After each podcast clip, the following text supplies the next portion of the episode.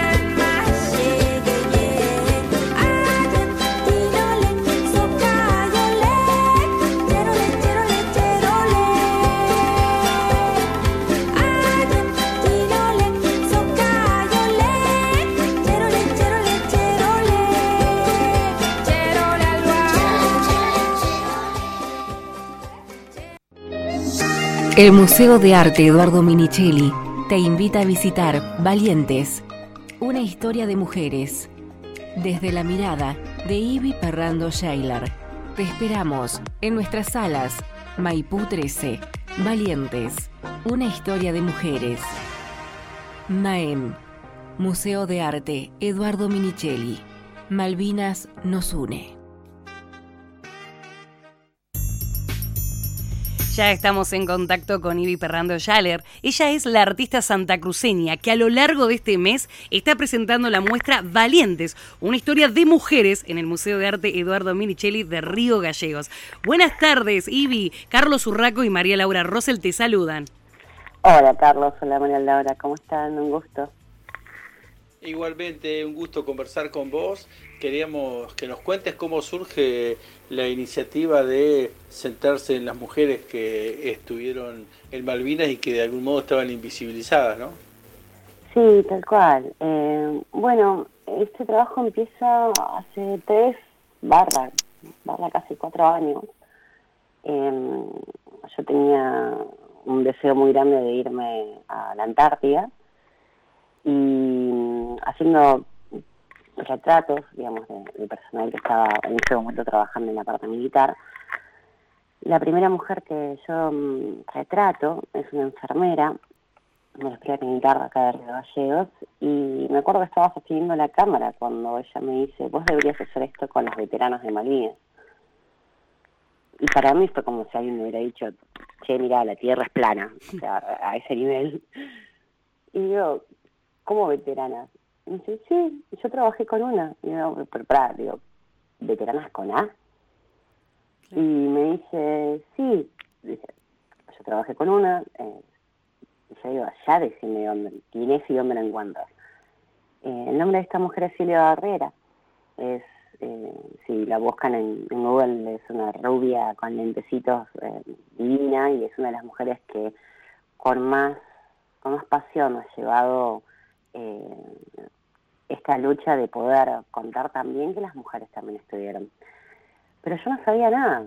Y me acuerdo que lo primero que fue que sentí fue bastante eh, indignación.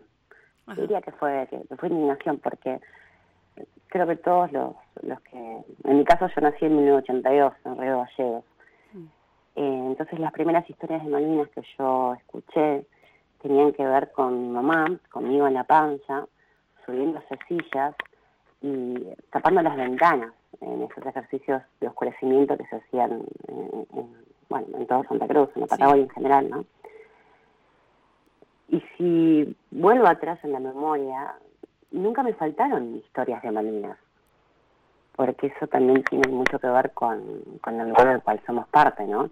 El proceso de desmalvinización a nosotros prácticamente no nos tocó haberlo vivido tan cerca. Yo nací en 1982, haber tenido una infancia tan relacionada con este este, con este silencio, con este peso, con esta, esta gravedad que se siente o sentíamos o sentimos eh, en el recuerdo cuando, cuando vamos a las vigilias. Y en ningún momento, en ninguna de esas historias, alguien me contó que había mujeres. Siempre en mi cabeza el soldado es un muchacho unos entre 18 y 20 años, eh, varón obviamente, probablemente del ejército, seguramente una zanja con turba, lleno de agua. Esa es la idea del colectivo que yo tenía en mi cabeza. Y en ningún momento había mujeres, pero ni una. Y bueno, cuando logro contactarme, porque Silvia me contesta por Facebook cuando la logro encontrar, me subo un avión, apenas ella me da luz verde, me voy a Buenos Aires, tomo un café con ella y, y ahí me entero, bueno, todas estas historias que me, que me faltaban escuchar.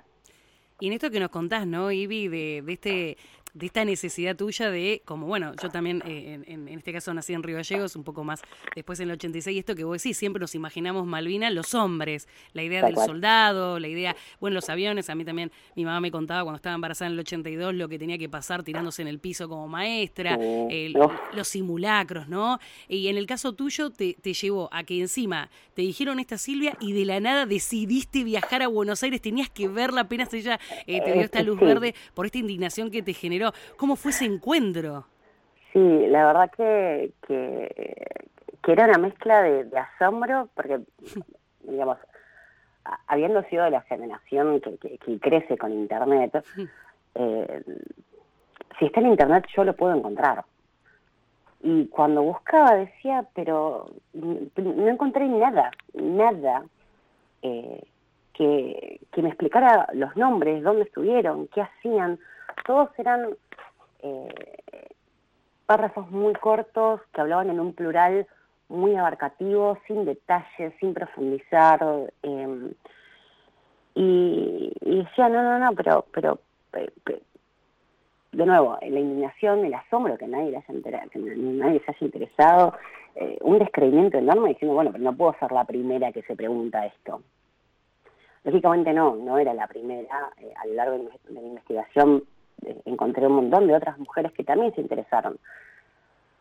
Pero dentro de todos esos intereses que yo había visto que existían, cuando yo la conozco a Silvia, que voy al hospital Cosma Gerich, es ahí donde ella, ella elige hacer sus retratos, es, un, es el hospital es donde ella ha trabajado toda su vida, desde Malvinas hasta los últimos 40 años. Ella actualmente no trabaja como, como instrumentadora, sino que estudió protocolo y se encarga de toda la parte de protocolo del hospital. Y no di dos pasos dentro de su despacho que me pone una hoja en la cara y me dice, somos estas. Y yo dije, ah, no solo hay una, hay un montón más de una. Que en realidad tampoco era un montón, en total son 16 en una nómina de más de 20.000 varones. Pero eran 16 que yo me llevo esa hoja a casa y empiezo a buscar y en algunos nombres decían que eran de la Marina Mercante, o, que eran del ejército, o que eran de Fuerza Aérea, o que todo, todo, todo estaba mezclado. Eh, al día de hoy, vos lo encontrás y realmente todo sigue mezclado, estando este año, en el año de los 40, eh, del 40 aniversario, ¿no?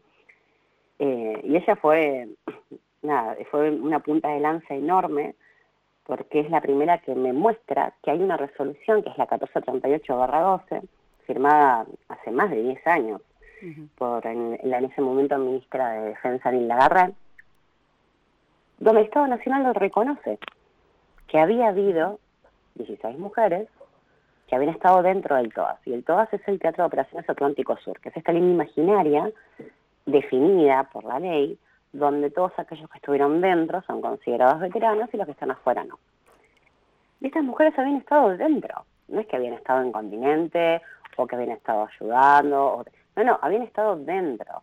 Eh, cinco de ellas caminan Puerto Argentino, a una de ellas eh, le bombardean el buque, a la otra la persiguen cijarres, a la otra la tienen, que, se tienen que colgar dos enfermeros de la, de la, de la puerta del fuselaje de un Hércules para alzarla, porque venía un ataque, estaban en alerta roja y ella tiene que correr y la alzan como bolsa de papa y la tiran a alerta. A ver, eh, un montón, un montón de cosas, un montón de, detalles, de historias que yo decía, ¿por qué esto no está escrito? ¿Por qué no hay una serie en Netflix? Dios mío, que ¿cómo es que a nadie le importó? Y esto es lo, importante que contás, ¿no? Para aquellos que nos están escuchando del otro lado, que estamos hablando con nuestra eh, artista santacruceña, Ivy Perrando de Schaller. estamos hablando de Silvia Barrera, que es una de las enfermeras que estuvo Malvinas como voluntaria. Es importante decir los nombres y apellidos de estas mujeres porque es como que nunca las terminamos de nombrar. Eh, Susana Massa, María Marta Lerne, Norma Etel Navarro, María Cecilia Riccieri, María Angélica Sendes. Eh, fueron las primeras mujeres reconocidas como veteranas por el Estado argentino en 1983. Y aquí, como dice ella, ¿no? Esta cuestión de la indignación, como estás contando, que no se contaba de esto.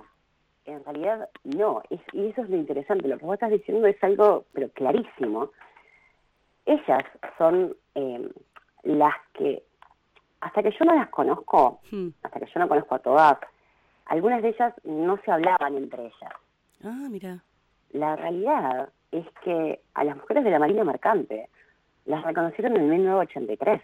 Claro a Liliana Colino, que es la única del grupo de las enfermeras que estuvo en Comodoro Rivadavia, que se sube un Hércules y participa de una vocación aeromédica a Puerto Argentino, la Fuerza Aérea la reconoce en 1983. Entonces, de las 16 mujeres, 13 que pertenecen a distintos estratos de las Fuerzas Armadas, todas ellas son reconocidas por sus mismas fuerzas en 1983 para, para los 90, donde los veteranos logran eh, pedir y que se les conceda esta ley de veteranía, esta pensión por lo que habían vivido, se mandan las listas de las personas que cada fuerza identificaba que había estado dentro del TOAS, ellas ya estaban dentro. Por lo tanto, todas ellas cobran la pensión desde los 90.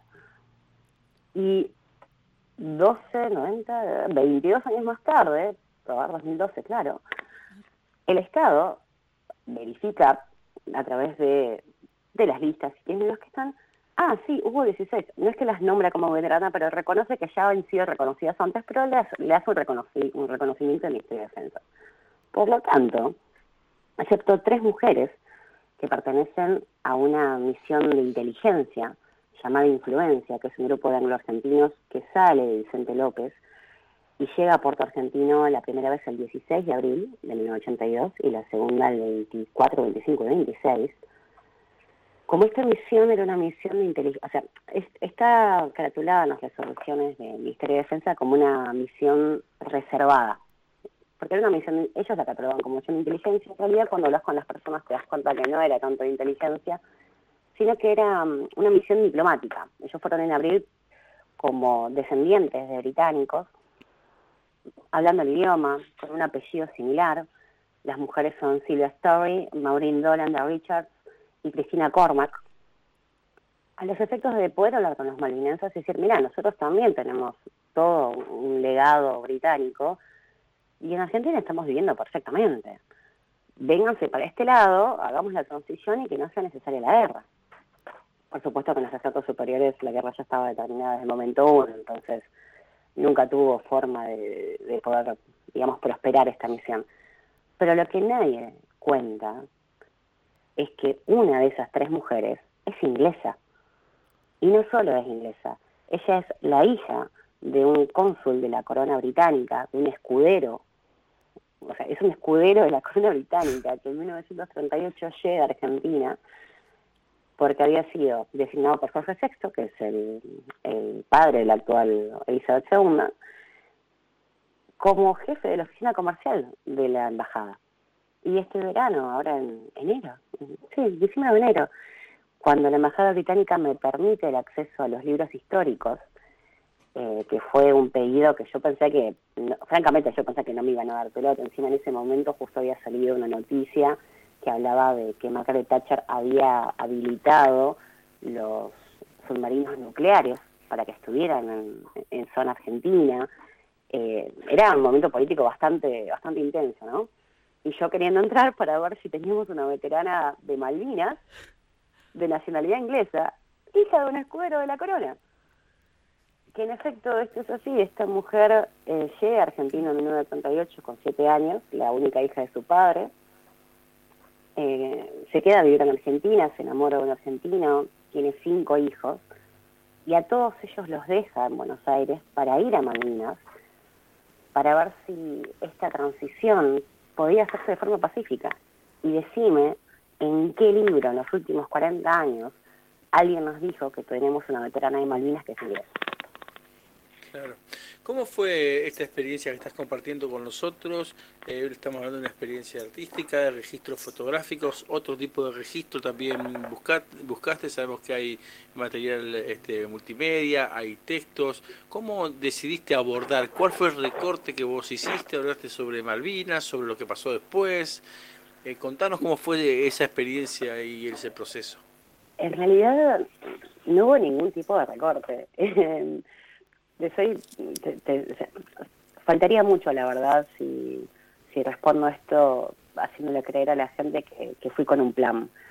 Porque la verdad es que no. Eh, el principio, el principio de todo esto, yo fui muy visceral con la idea de cómo que a mí no me dijeron, cómo que yo no sé esto.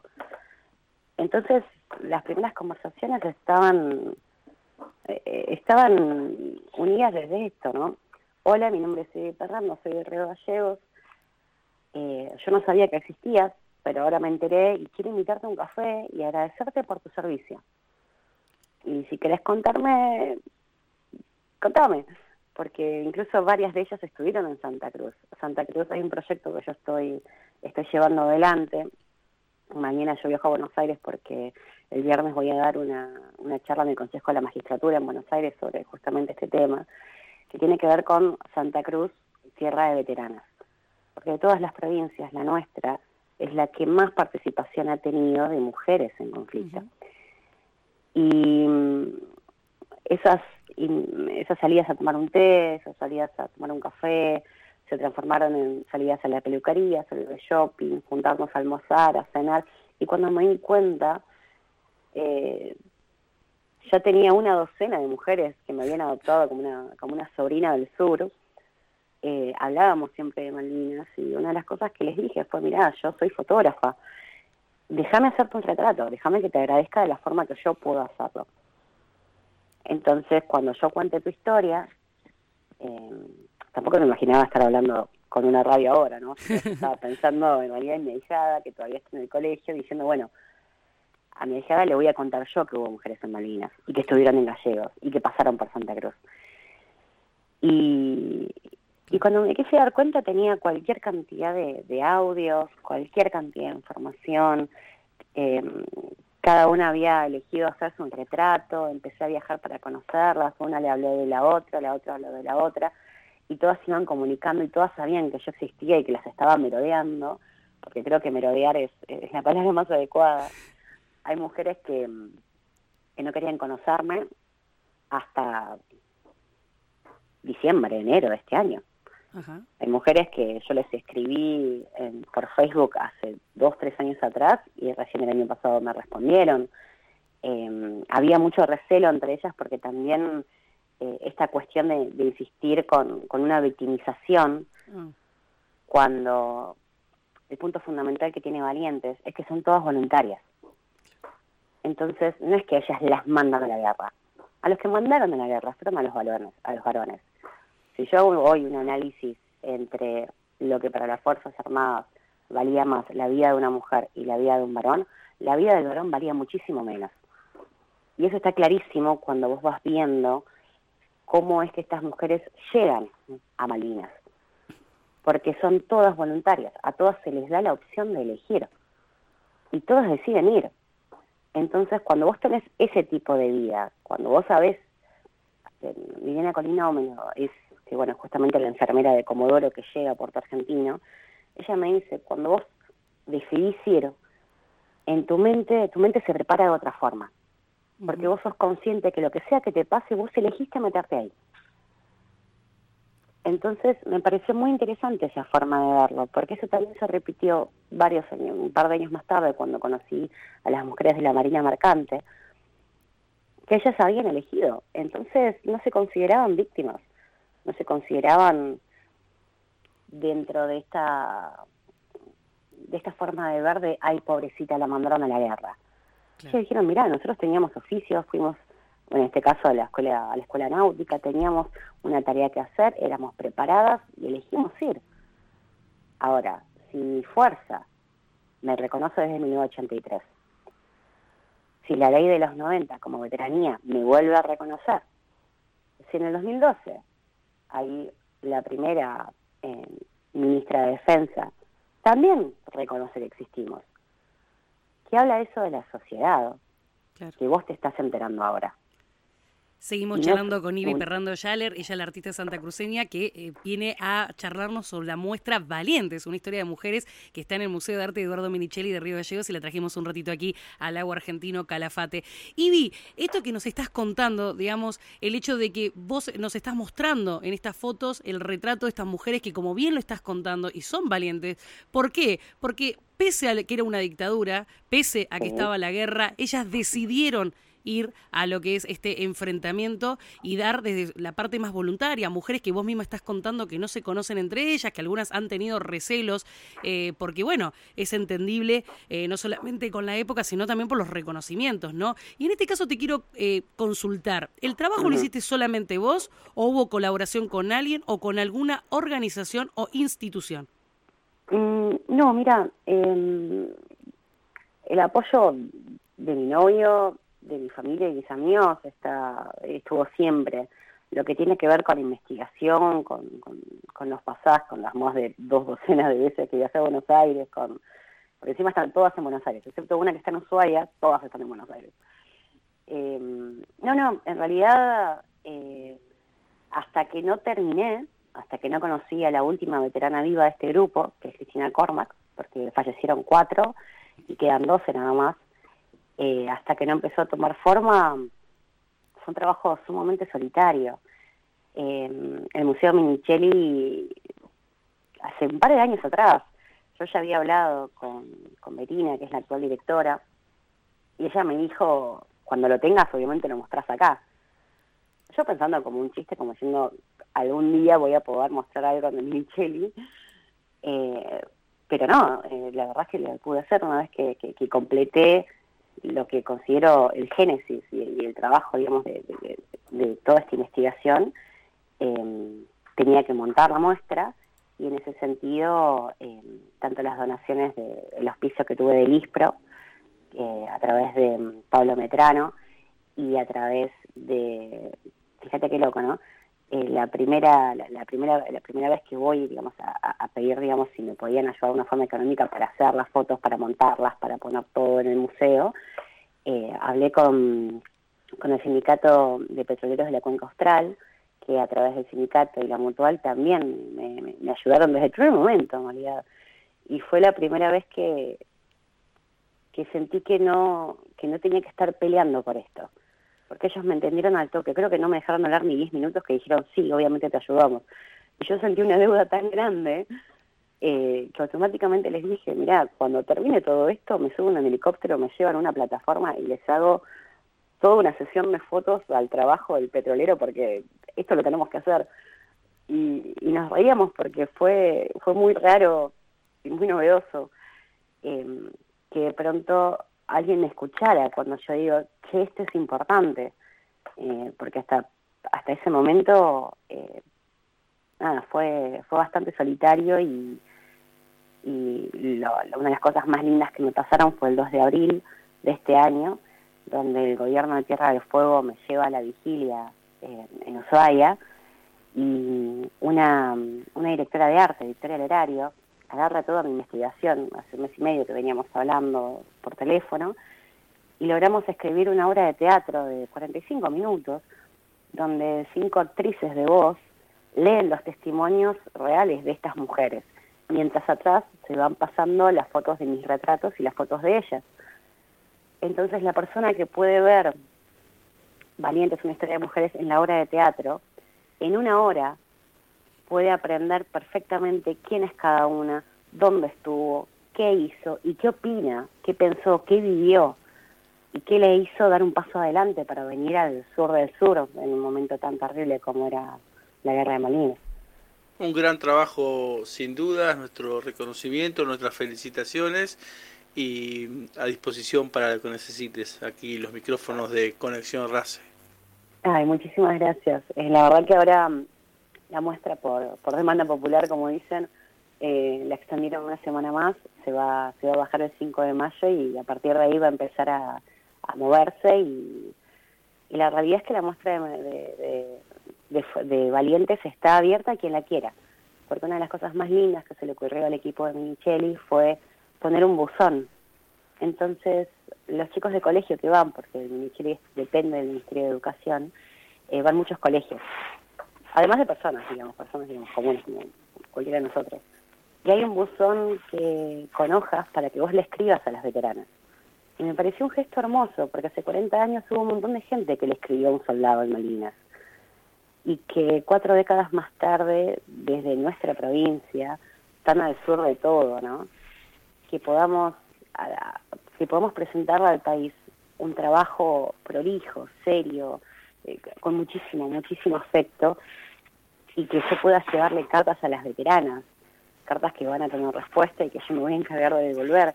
Eh, me pareció que, es algo hermoso y, y valiente completamente en esta cuestión de reivindicar esos derechos. Así que muchísimas gracias, Ivi, por tu por esta conversación que tuvimos. A la gente le pedimos que por favor se acerquen al MAEM y desde aquí tenés abiertas las puertas. Muchas gracias por la por la charla. Estábamos hablando con Ivi Perrando Yaller, ella es la artista santacruceña que va a estar en la muestra del Eduardo Minichelli de Río Gallegos, Valientes, una historia de mujeres. Conexión RACE, los proyectos, el trabajo y las actividades del ámbito educativo.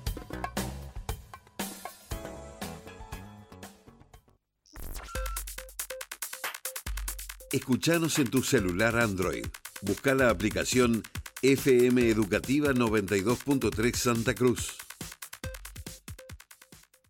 Hola, somos Tonolec. Mi nombre es Diego Pérez. Mi nombre es Charo Bogarín. Y la canción que vamos a hacer la vamos a dedicar a las mujeres, a las mujeres fortaleza, a las mujeres valerosas que como mi madre, mujer de hombre desaparecido, en el proceso de 1976 pusieron su pecho, lucharon, nos cargaron a sus hijos y siguieron adelante. para este ejemplo de vida para nosotros, los hijos de los desaparecidos, para estas mujeres valerosas, va esta canción. Llora tus penas. Anda mi madre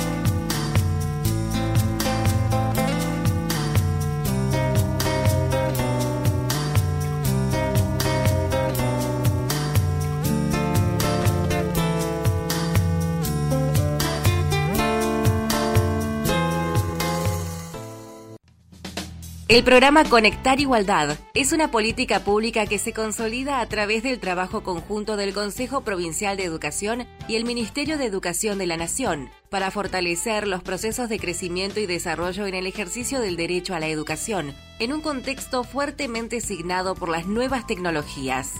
Además, en Santa Cruz existe la Coordinación de Desarrollo Tecnológico y Soporte Técnico, que brinda asesoramiento en la utilización de estas nuevas herramientas tecnológicas y de la comunicación, claves para el acompañamiento de cada trayectoria educativa. Seguimos en Conexión RACE hasta las 18 horas y ya estamos en contacto con el Coordinador General de Desarrollo Tecnológico y Soporte Técnico, el profesor Marco Flores. Buenas tardes, Marco. María Laura Rosel y Carlos Urraco te saludan. Hola, María. Eh, ¿Cómo andás? Carlos también. Muchas gracias por, por, bueno, por darnos el espacio para poder comunicar todo lo que estamos haciendo desde el Consejo de Educación. Marcos, sabemos que continuaron con la entrega de computadoras en el marco del Plan Conectar Igualdad, que actualmente se llama Plan Federal Juana Manso. Se hizo entrega de, computadora, de computadoras a alumnos y alumnas de instituciones de diferentes modalidades del sistema educativo. ¿Qué nos puedes contar de estas últimas entregas? ¿Cómo fue y cómo se definió los alumnos y las instituciones? Bueno, sí, la realidad es que mm, desde la provincia de Santa Cruz, con el mandato que tenemos de nuestra gobernadora y nuestra presidenta del Consejo Provincial de Educación, la licenciada María Cecilia Velázquez, venimos realizando varias acciones desde hace un tiempo en el área tecnológica. Bueno, hemos tenido varias varias entrevistas con ustedes, donde conocen ya los centros de reparación, las aulas virtuales, todas aquellas máquinas que reparamos desde la provincia y las reacondicionamos y las, las reasignamos a todos los alumnos que no tenían equipamiento informático durante esta pandemia. Eh, específicamente ahora, el programa ahora sí se llama nuevamente, volvió a tener el nombre que tenía, que se llama Conectar Igualdad, y en ese marco nosotros celebramos que la provincia este, pueda comenzar con estas entregas. La realidad es que venimos entregando eh, ya desde hace un par de semanas equipamiento informático, tenemos alrededor de más de 20 escuelas que ya entregamos en la matrícula 2022 de segundo año, tenemos nueve escuelas que estamos, eh, once escuelas, perdón, que estamos próximos a entregar en estos, en esta semana que viene y la que sigue, y, estamos en la carga constante. Nos queda eh, las escuelas de técnico profesional, que estamos cerrando esas escuelas para que también reciban equipamiento. Es decir, que nosotros creemos que de acá a un mes, un mes y medio, todos los alumnos de segundos años de el nivel secundario va a tener su computadora con la entrega universal. Y estamos también trabajando en la carga de los primeros años para que avanzar luego del segundo año entregando a la matrícula de primer año de, del nivel secundario. Justamente la coordinación, estabas contando, además de realizar las entregas, hace un trabajo de asesoramiento. Incluso se ha trabajado con un software eh, que está a disposición para ser utilizado de forma libre y gratuita, el software Guayara. ¿Cómo es ese trabajo de asesoramiento y acompañamiento? ¿Y con qué actores del sistema educativo se trabaja y de qué manera? Bueno, la realidad es que la Coordinación de Desarrollo Tecnológico eh, trabaja en forma articulada con, con casi todas las áreas del Consejo, si no con todas. De alguna manera colaboramos con todas las áreas en, algún lugar en específico con lo que nosotros podemos, que es el soporte técnico, el desarrollo de aplicaciones, de, de aplicaciones web, de diferentes cosas que nosotros, eh, desarrollos que vamos realizando. Específicamente lo que comentás es el sistema operativo con el que ahora vienen estas máquinas que entregamos que se llama Guaira. La realidad es que Guaira es el sistema operativo nacional que ya nació desde hace un par de años y que ahora está en la versión 5.0. Lo que hizo la provincia de Santa Cruz, siendo la única en el país, es con su equipo de desarrollo ensamblarlo con el equipo de Guaira de Nación y poder generar nuestro sistema operativo propio que se llama Guaira Santa Cruz. Entonces estamos brindando ese soporte para que los alumnos que reciben este equipamiento con cuatro o cinco, o cinco pasos puedan actualizar a nuestro sistema operativo que viene también con información de Santa Cruz, con bibliografía, con un montón de información. Estamos haciendo mucho hincapié con el equipo, también viene con el equipo informático. Cuando lo conectan a Internet, nuestros alumnos también acceden a un mundo totalmente este, diferente, lo cual lleva también a tener algunos peligros. En eso estamos trabajando mucho, en la concientización del correcto uso de la, de la conectividad y del equipamiento informático. En Grooming estamos trabajando mucho, la dirección de nivel secundario está realizando un taller, escuela por escuela, junto con nosotros, donde realiza toda una explicación, le da los números de contacto, dónde se puede buscar información, cómo está trabajando el Consejo Provincial de Educación en esta temática. Y bueno, como te digo, la, la coordinación eh, con las directivas que tenemos nuestra presidenta del Consejo, eh, la verdad que este, estamos trabajando en forma articulada con, con casi todas las áreas.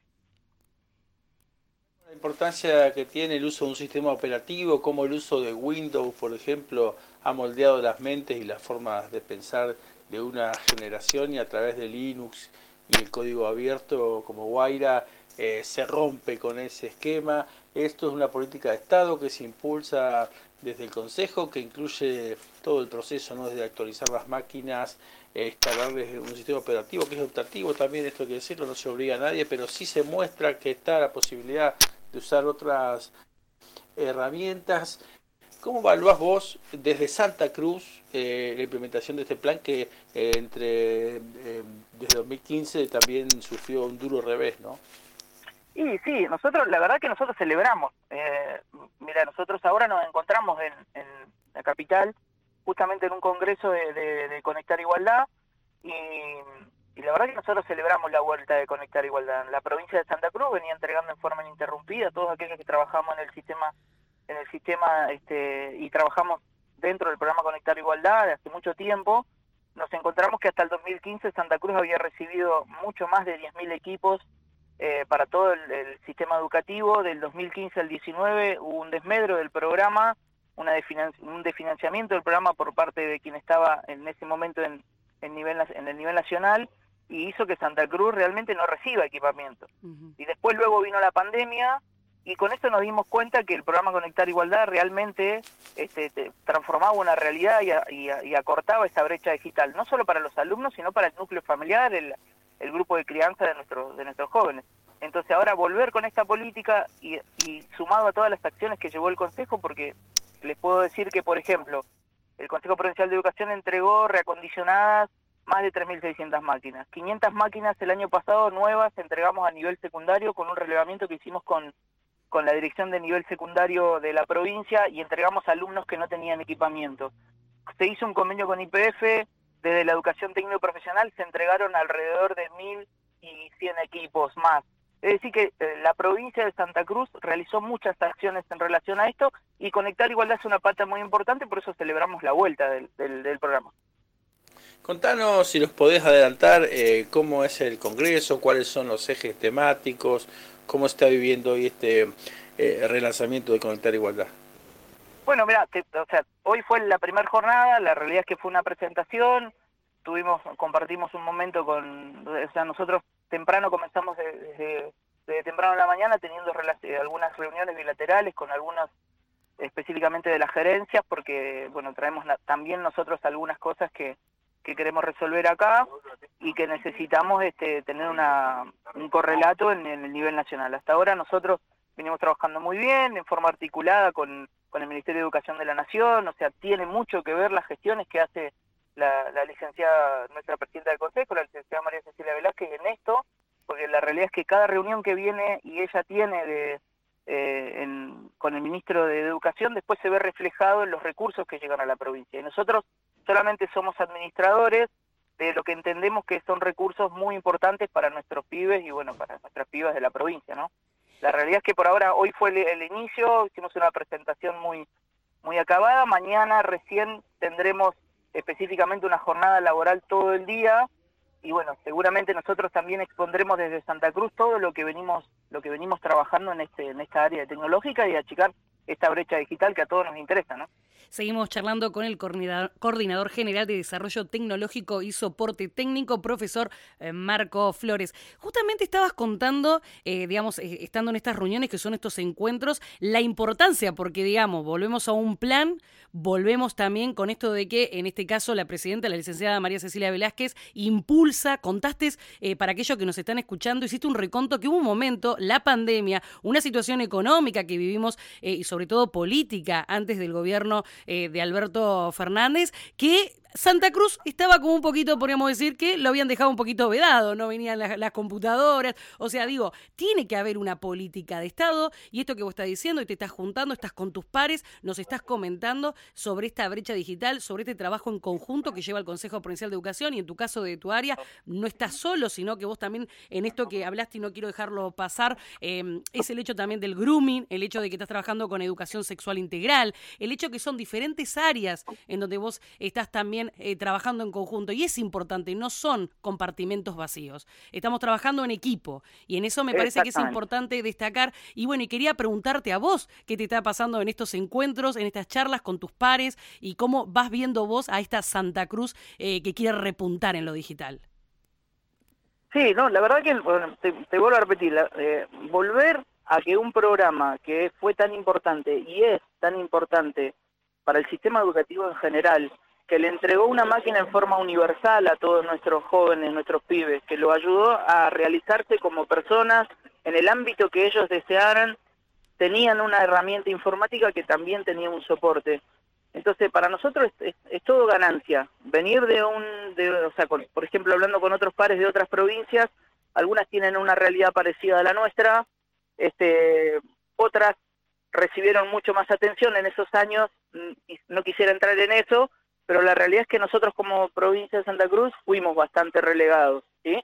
que ahora estamos recuperando, estamos volviendo a, tener este posibilidades de adquirir este tanto equipamiento como recursos del tipo tecnológico.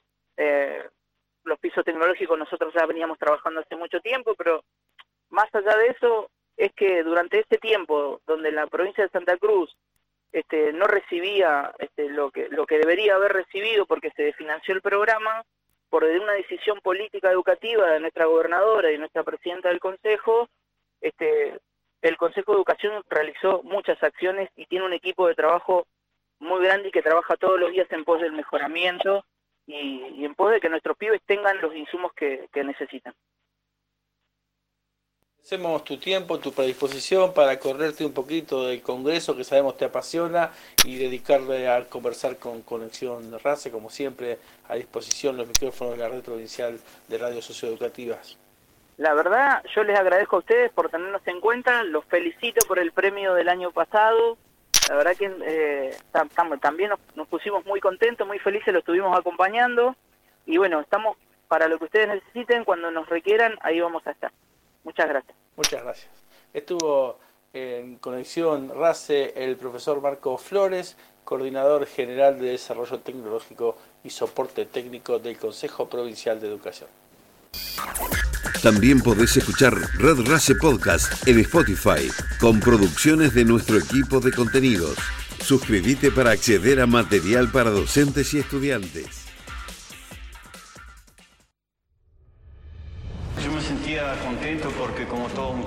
Le gustan las aventuras, pero no sabía dónde iba. Pero no sabía dónde iba. Episodios de la Guerra de Malvinas, las acciones que marcaron el curso del conflicto del Atlántico Sur en la voz de sus protagonistas. 8 y 23 de la mañana se repite el ataque contra Puerto Argentino. Episodios de la Guerra de Malvinas, los escuchás en las emisoras que integran la red provincial de radios socioeducativas y en nuestro canal de Spotify. Siguen las explosiones en el aeropuerto que podrían ser originadas, además de las bombas, por los combustibles que flotan. Misiles nuestros se dirigen en busca del enemigo.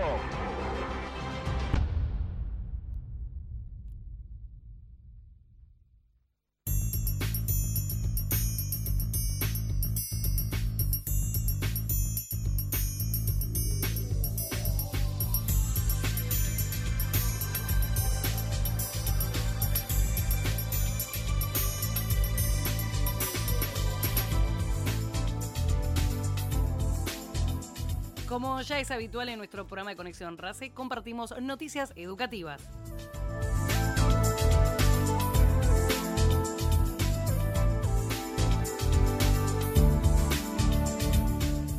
Tenemos mucha información para compartir en el programa de hoy, así que vamos a comenzar mencionando la intensa agenda de trabajo que mantuvieron autoridades del Consejo Provincial de Educación en Zona Norte desde el primer encuentro regional patagónico de la educación técnico-profesional realizado en Caleta Olivia y diversas reuniones y visitas a instituciones educativas.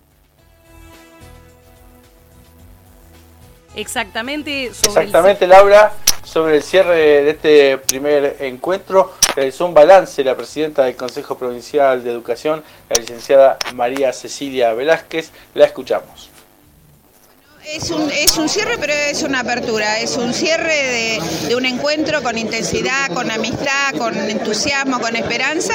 Y es la apertura del proceso de planificación de, nacional de estos desafíos de la educación técnica profesional. Así que, bueno, falta dar algunos pasos más, pero ya hemos preparado en la Patagonia nuestro aporte. Eh, un balance positivo de encontrarnos, a los patagónicos, las patagónicas, encontrarnos es una alegría, encontrarnos en nuestra identidad, encontrarnos en nuestros desafíos.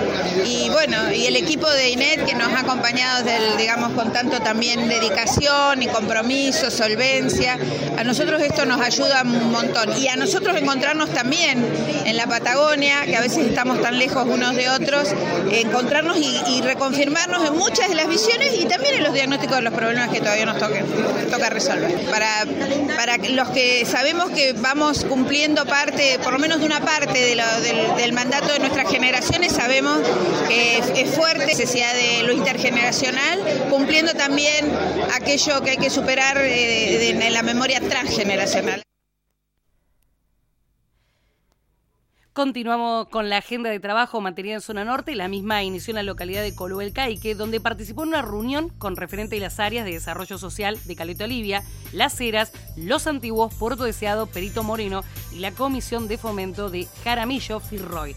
También visitaron la Escuela 21 y luego en la localidad de Las Heras recorrieron la Escuela Especial número 7 y el Colegio Provincial de Educación Secundaria número 44.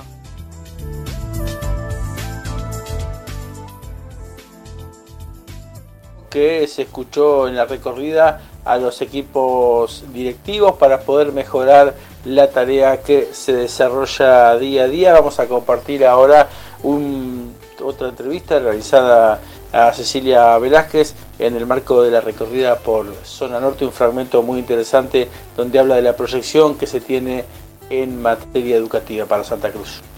Bueno, hablar de nueva educación es, una concepción, eh, digamos, amplia y antigua en el sentido de, de- hay muchas pues, cuestiones vinculadas a la concepción pedagógica que estamos discutiendo hace muchos, muchos años en la Argentina, eh, para no ser ambiciosa de hablar del mundo, pero sí en, en Santa Cruz en particular y en Argentina en este tiempo hemos decidido dar algunos pasos que tienen que ver con la transformación en el secundario, con una organización escolar y con una organización académica que realmente eh, está, digamos, decrépita, que, que hace todo el tiempo expulsión de los estudiantes y necesitamos revisarla en conjunto, entre todos y todas.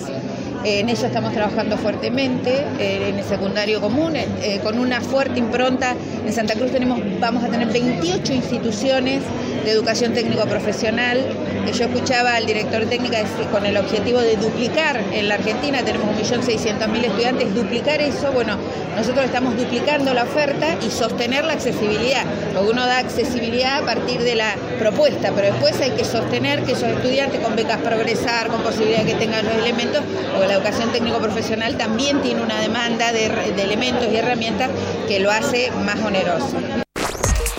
Encontrá Conexión RACE y nuestras producciones en Spotify. Busca Red RACE Podcast.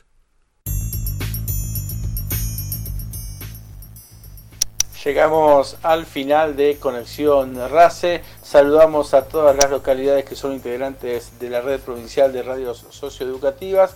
Les recordamos que pueden encontrar los contenidos de la red en nuestro canal de YouTube y también en Spotify.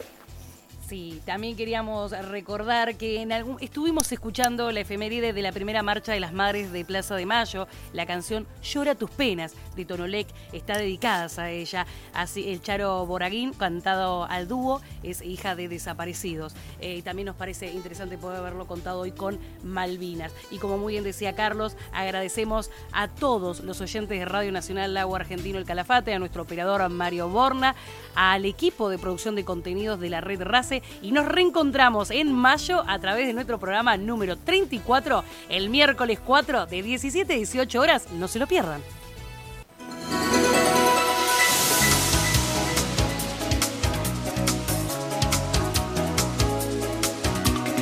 Cada encuentro nos convoca a comunicarnos y pensar juntos.